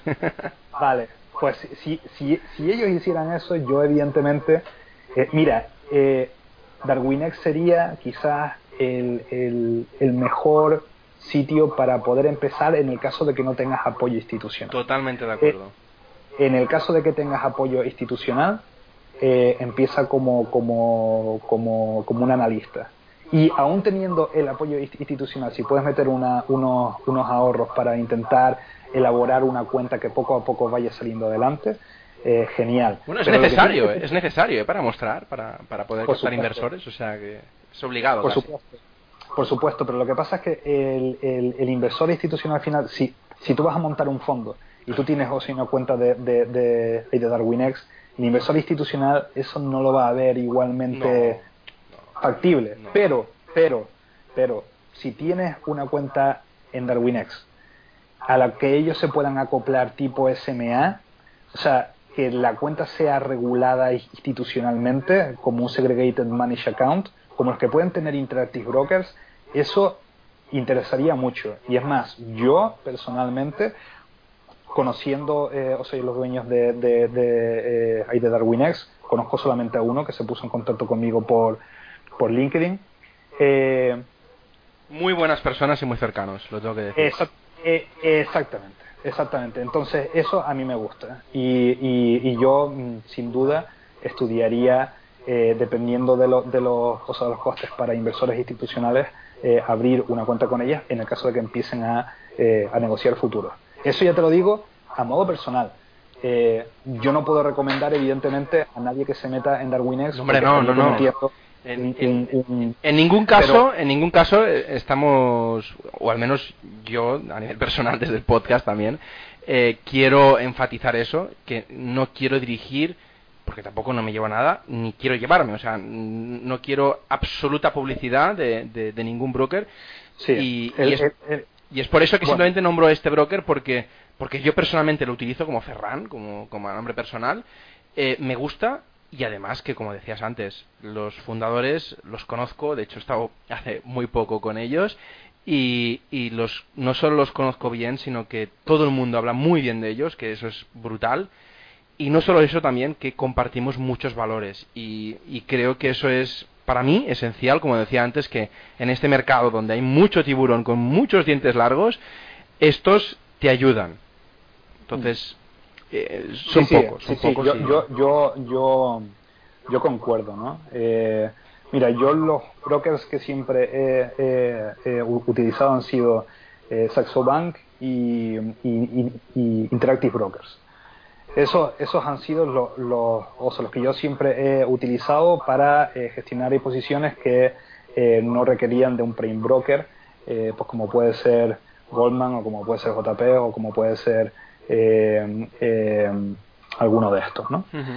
Entonces, eh, en cuanto a retail, yo creo, sinceramente, o sea, en cuanto a institucional, en cuanto a, costes, siendo Interactive Broker el mejor, para los retail que quieran acercarse al mercado poco a poco, pese a que no me guste nada que tengan CFD, si es verdad que si implementan otro, otro, otro tipo de productos, eh, por la cercanía que tienen con el, con el management, porque o sea, los propios dueños se ponen en contacto con, con, sus clientes a través de los foros, que, me parece algo brutal. Eh, eh, eso a mí me da un montón de confianza y yo, evidentemente, yo, yo si fuera retail, pues sí que me lo plantearía, ¿no? Bueno, yo no puedo decir el nombre de nadie, obviamente, ni no tampoco lo haría, pero yo creo que es, y espero que en, pocos meses o años puedas trabajar con ellos porque seguro que ofrecen algún producto que concuerda con tu filosofía. Pues vamos a ver, ojalá. Manuel, eh, te quiero preguntar sobre un tema que durante los últimos cinco años ha ido creciendo, creciendo, creciendo, creciendo, y es el terreno de las criptodivisas. Me gustaría saber qué te parece como concepto el blockchain y qué futuro le ves a las criptodivisas más famosas, que en este caso es Bitcoin y Ethereum. Eh, ¿Cómo has visto la evolución de este mercado que personalmente lo encuentro espectacular? El blockchain. Pues mira, no las pues criptodivisas. Eh, criptodivisas tengo otra opinión. el, blockchain es un concepto muy antiguo. Es un concepto eh, que luego se ve transformado eh, por, la por, la, por, la inclusión dentro del blockchain de eh, los protocolos eh, de validación y de su pago a través de las criptodivisas. ¿no?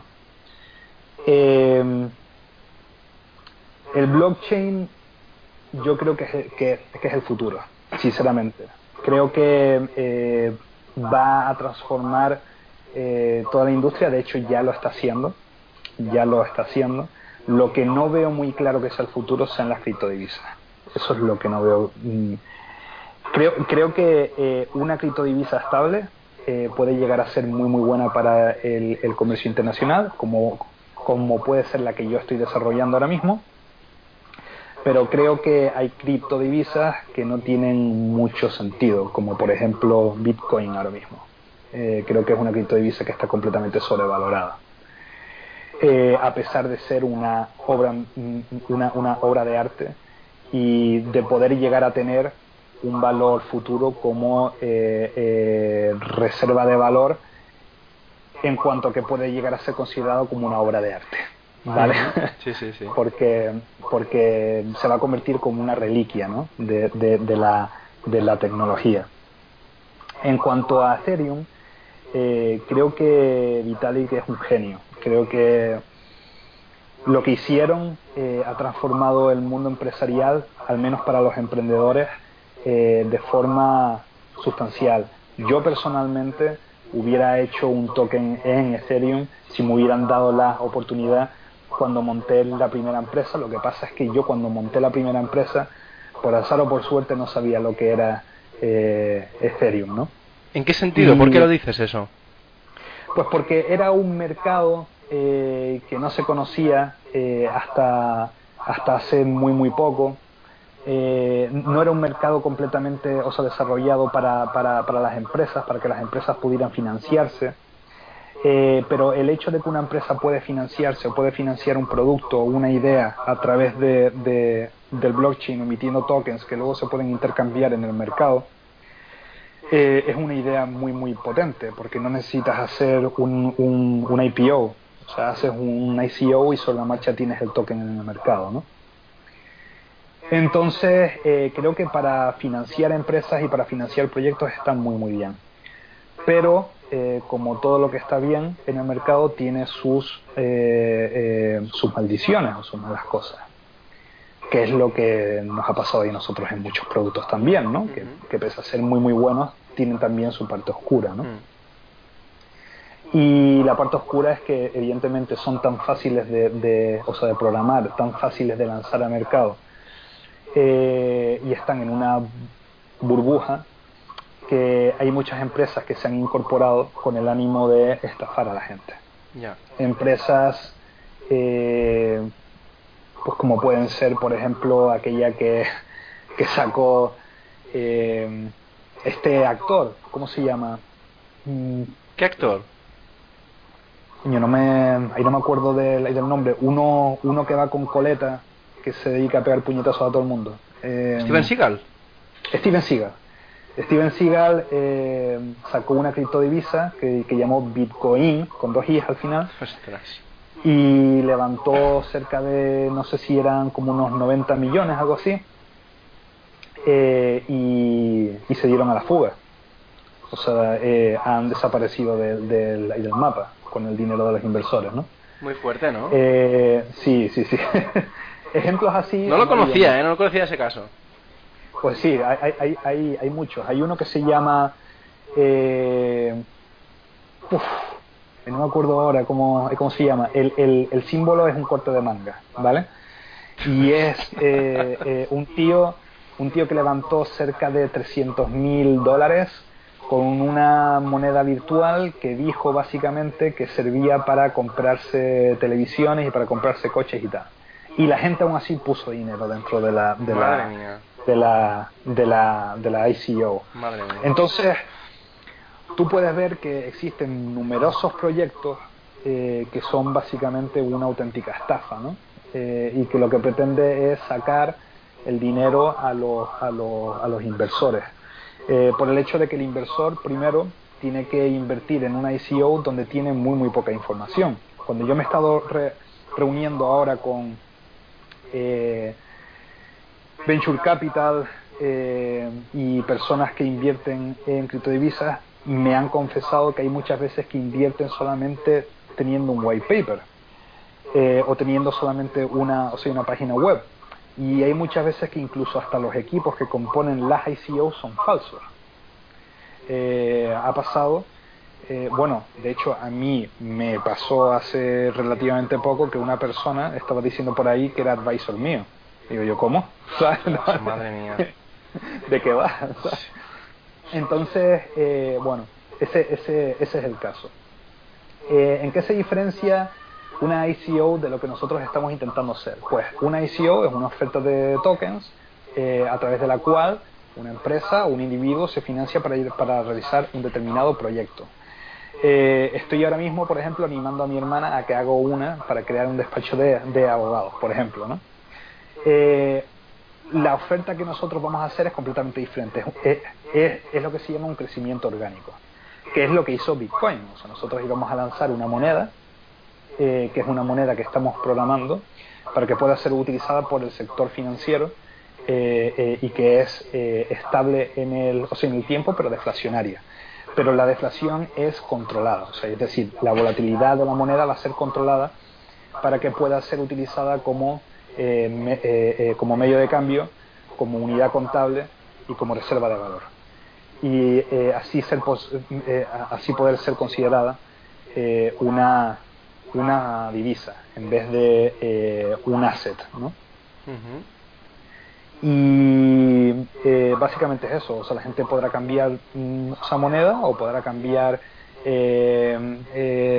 o sea, lo que sea para comprar la, la, o sea, la criptodivisa eh, y la criptodivisa será completamente líquida. O sea, en cualquier momento podrá cambiar la persona el valor de la criptodivisa, eh, que será estable por eh, el valor de las diferentes divisas. Y uno de los principales puntos a tener en cuenta es que tenemos un sistema o sea, desarrollado para que esa divisa vaya incrementando de valor poco a poco, pero no solamente eso, sino también eh, hay una reserva de divisas que ampare esa liquidez. ¿no? Eh, entonces, bueno, estamos trabajando en ello, ya hemos realizado eh, un proof of concept y el proof of concept ha salido genial y, y bueno, vamos a ver a ver qué depara el futuro. Manuel, ¿cómo se podrá comprar? ¿Cómo se podrá adquirir esta, esta divisa? pues eh, eso lo vamos a tener que ver, ¿no? Pero eh, yo creo que se podrá comprar a través de, los, de los eh, exchange. Lo que pasa es que tenemos que abrir frentes. a una hemos, hemos programado lo que es el, proof of concept, o sea, la gente la podría, o sea, la podía comprar y vender antes en, en, el, en el exchange de Waves, pero ahora mismo eh, eso ya lo hemos paralizado porque ya hemos pasado el proof of concept y ya lo vamos a pasar a una blockchain propia, con lo cual esa blockchain propia luego tendrá que eh, adaptarse pues a, los eh, o sea los requisitos de, perdón el token en sí o sea tendrá que adaptarse a los requisitos de las diferentes exchanges ¿no? Ostras, bueno, pues estaremos atentos a, ello. Eh, de hecho, bueno, eh, también te quería preguntar si, aparte de esta, de esta divisa, harás la utilización del blockchain, ¿tienes pensado la utilización del blockchain para algunos otros usos en el futuro? Pues no, no, no, y la verdad es que no. no creo que el blockchain se deba utilizar para todo. Creo que tiene uno, unos, eh, o sea, unos usos específicos eh, para los que es muy, muy bueno, pero creo que eh, esa corriente de ahora de ponerle a todo el nombre de blockchain para intentar levantar dinero para que el valor de tus acciones eh, suba. se incremente. Creo, creo, creo, creo, que no está bien. ¿no? no, no, totalmente de acuerdo. Pero bueno, a lo mejor tenías pensado eh, poder, poder sacar un producto pues que sea basado también en, en la tecnología blockchain y que no solo fuera una ICO, con, o sea, una criptodivisa. Bueno, uno, uno, eh, uno de los principales eh, puntos a tener en cuenta es que el mercado de ETFs y el mercado de productos cotizados va a cambiar muchísimo en, en o sea, en estos años. Eh, y es probable que vayan a salir ETFs dentro de, de o sea, las propias blockchain. Entonces, no descarto tener ese frente abierto. Lo que pasa es que eh, evidentemente eh, ahora mismo es un poco prematuro, ¿no? Muy bien. Bueno, eh, perfecto. Pues oye, vamos a pasar ahora al último bloque, que es sobre todo el tema de la cultura financiera. Y es que es una de las cosas que, que siempre pregunto a la gente, sobre todo que ha pasado por, por este conocimiento más básico y que ha ido aumentando, eh, la mayoría de las veces no puedo hablar con, un gestor tan, tan bueno que lleva tantos productos financieros a la vez y que ha llegado ya a la parte institucional. Pero me gustaría saber tu opinión eh, sobre la, cultura financiera en hispanohablantes, que no sé si compartirás conmigo, pero la mayoría de veces es muy baja, ¿no? En general.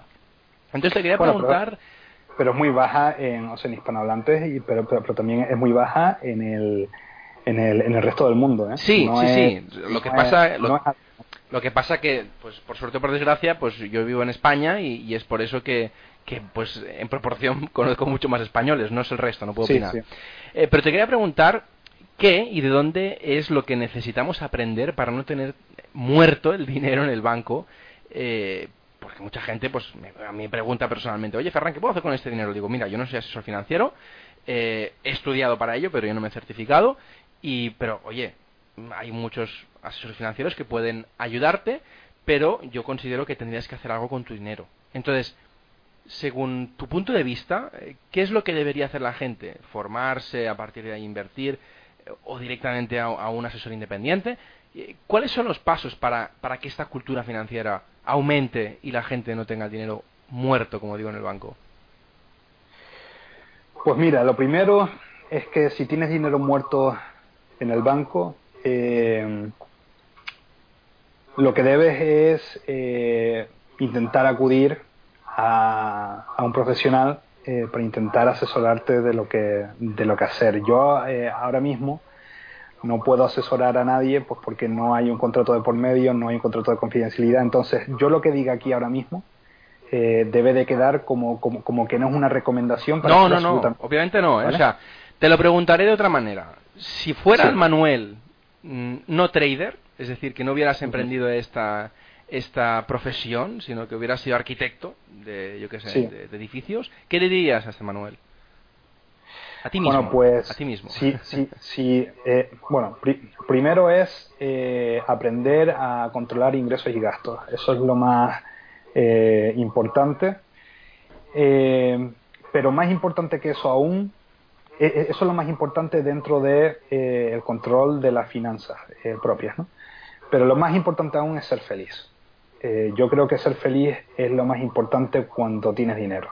Y eh, teniendo dinero o no teniendo dinero, eh, uno tiene que intentar ser feliz. Y si tienes dinero que no está viéndose en la cuenta del banco, tienes que ver a ver si ese dinero lo puedes invertir o lo puedes, o, lo puedes gastar para tener una experiencia eh, que se te vaya a quedar para el resto de la vida, porque el dinero no, no, no nos lo vamos a llevar a la tumba.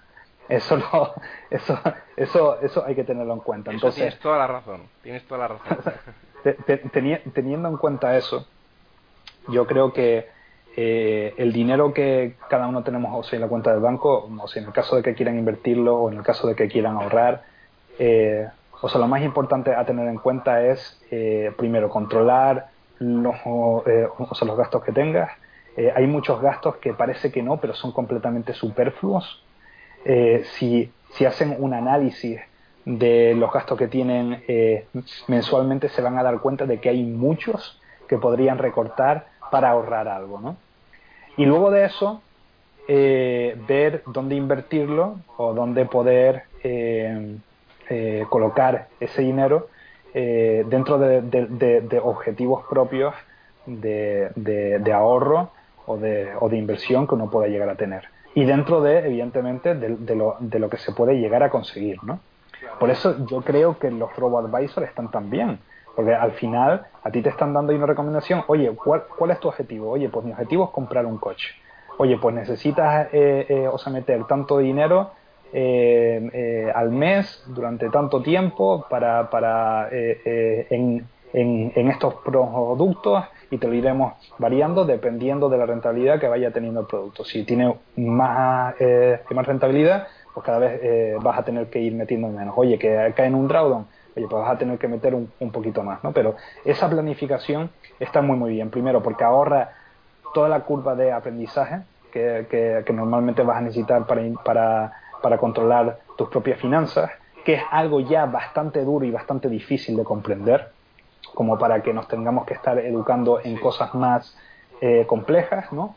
Pues porque uno puede llegar a tener niños, oye, porque uno puede llegar a tener eh, eh, su propio negocio o, o, su propio trabajo que tiene que llegar a comprender de forma más estricta ¿no? y que no tiene tiempo para, para, para, para, educarse en temas financieros. Inversiones pasivas, inversiones pasivas mm, básicas. Eh, eh, invertir un poquito en renta fija, invertir un poquito en renta variable. Eh, Lo que pasa es que no es fácil a veces porque el conocimiento es bastante nulo y muchas veces muchas empresas o muchas personas que, que ofrecen esos servicios de, de, de enseñar los conocimientos muchas veces son scam, es decir, son gente que... Hombre, evidentemente, evidentemente, o sea, lo que la CNMV debería hacer es prohibir todos los cursos de análisis técnico. Eso es lo que deberían hacer. directamente. Estoy de acuerdo, estoy de acuerdo. Porque, porque, porque eso es precisamente lo que no debes hacer. Lo que no debes hacer es ceñirte al análisis técnico para, para, para manejar tus ahorros. Sí, sí. lo que debes hacer es meterlo tranquilamente, y componiendo poquito a poco, ¿sabes? Eh, eh, en productos que puedan llegar a tener o sea, una rentabilidad acorde a, tu, a tus objetivos, que pueden ser objetivos muy, muy, muy, muy diferentes a los que tenga un gestor de un fondo de inversión o a los que tenga eh, el, el, el, propio asesor financiero que te, que te, que te diga que, que, puedes llegar a alcanzar. Que pueden depender mucho de, o sea, de tu circunstancia personal. Oye, ¿por qué vas a tener tú que supeditar todo eso un conocimiento que, ya va a ser difícil de alcanzar. En un mundo ideal, en un mundo ideal, lo que, lo que, lo que yo querría es que en todos los colegios se diera una asignatura para que los niños aprendieran a valorar el trabajo y para que los niños aprendieran a valorar el dinero, que es muchas veces que uno no, no tiene porque a lo mejor los padres pues le han estado dando todo o porque eh, no han tenido las mismas dificultades que gente que, que, que, a lo mejor creció en un ambiente de posguerra o en un ambiente de poscrisis o lo que sea, ¿no? Hmm. Eh, aquí en Estados Unidos eh, tienen una asignatura que no es obligatoria, que es una asignatura de, de, de, o sea, de conocimientos financieros. hay para niños, para que los niños empiecen a manejar sus pequeños ahorros de manera eficiente. ¿no? Pero es que está más arraigada la, la, cultura financiera en Estados Unidos que, que, en muchas otras partes del mundo. Hombre, porque lo necesitas, porque aquí es cuestión de supervivencia, porque en España eh, el Estado, mm, tú, tú con los impuestos, mm, o sea, el Estado se supone que va a cuidar de ti en cuanto a en cuanto a las pensiones, en cuanto a la salud, en cuanto a la educación. Bueno, eh, o sea, de forma relativa, ¿no, Ferran? Ya, ya, ya no, ya no ya nos entendemos, ahí se supone, se supone. Eh, esa, esa, esa, esa, palabra está ahí, ¿no? Sí, exacto. exacto. Aquí en Estados Unidos, pues no te dan nada de eso, ¿no? Entonces, eh, eh, tienes que aprender a gestionar mejor, o sea, las finanzas personales para poder salir adelante o te arruinas. Totalmente.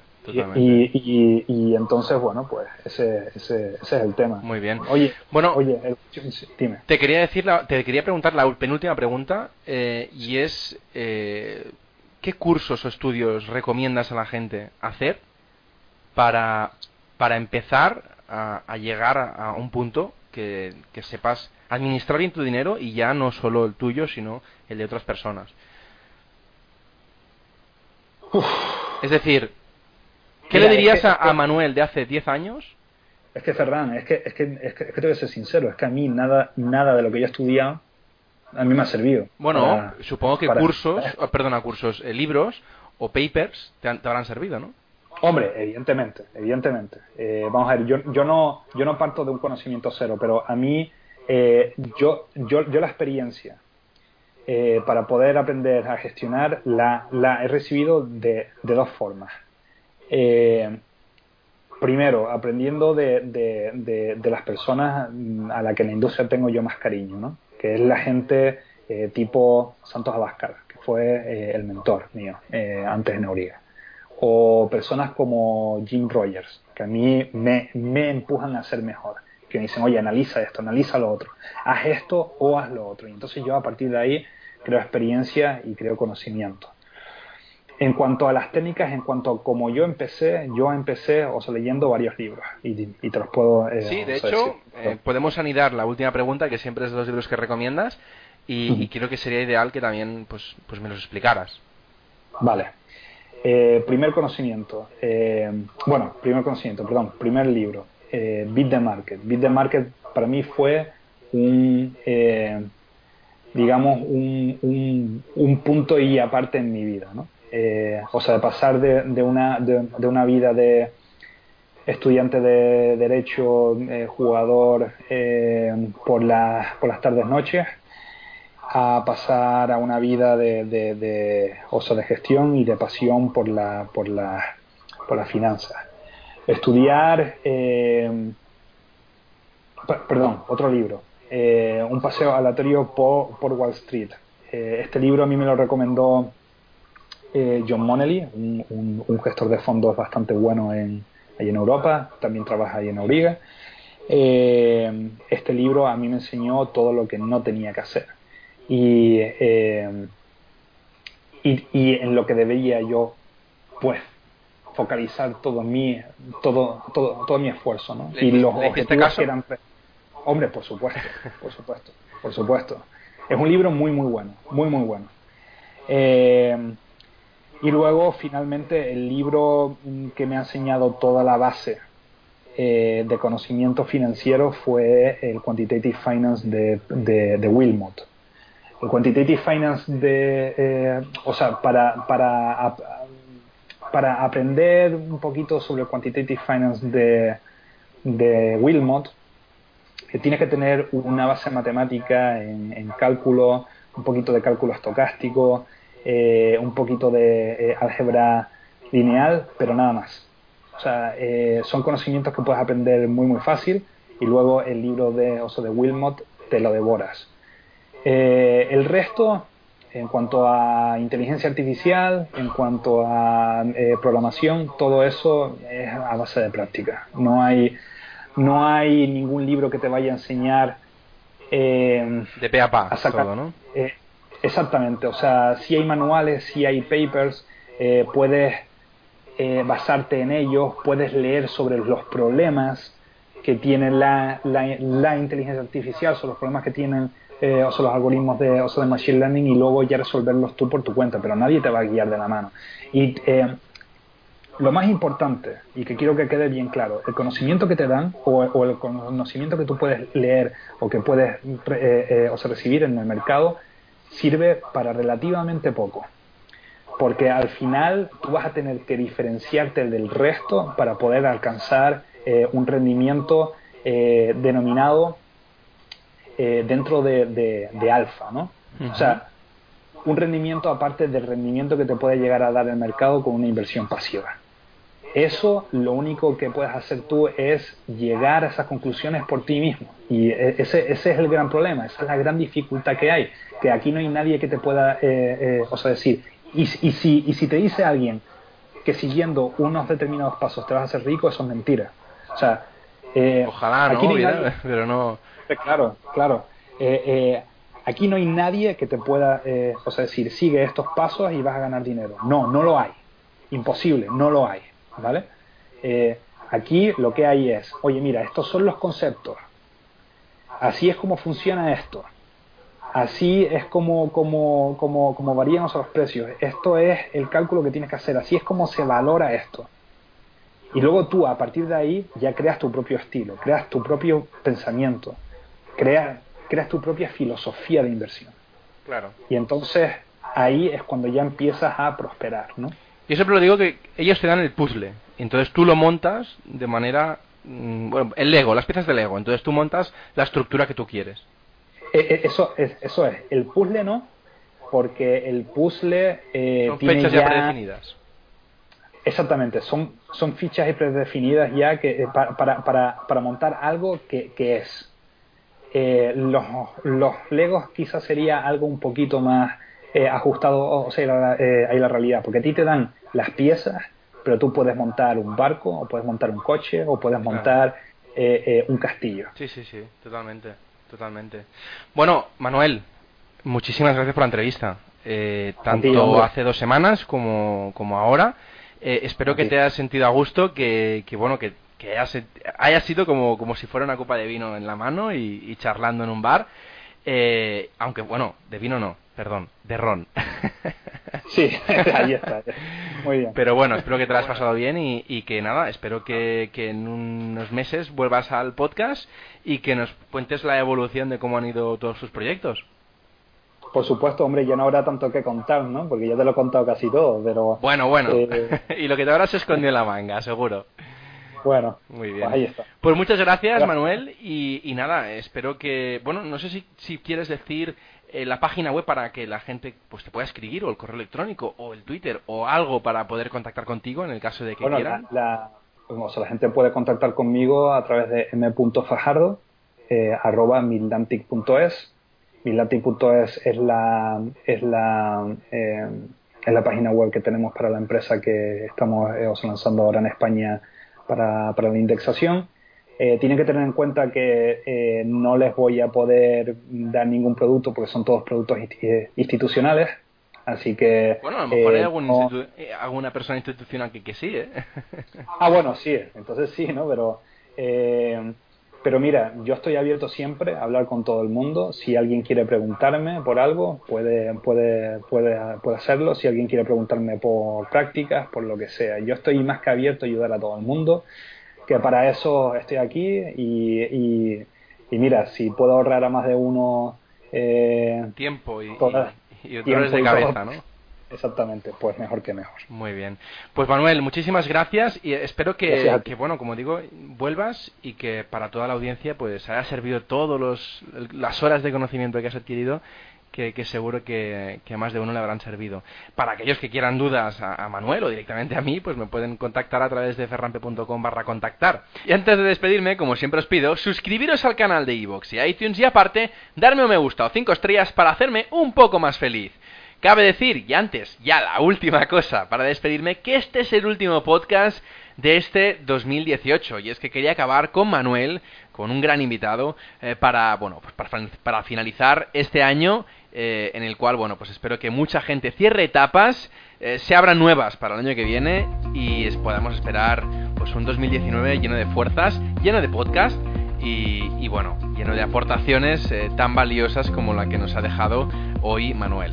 Así que muchas gracias a todos y hasta el año que viene.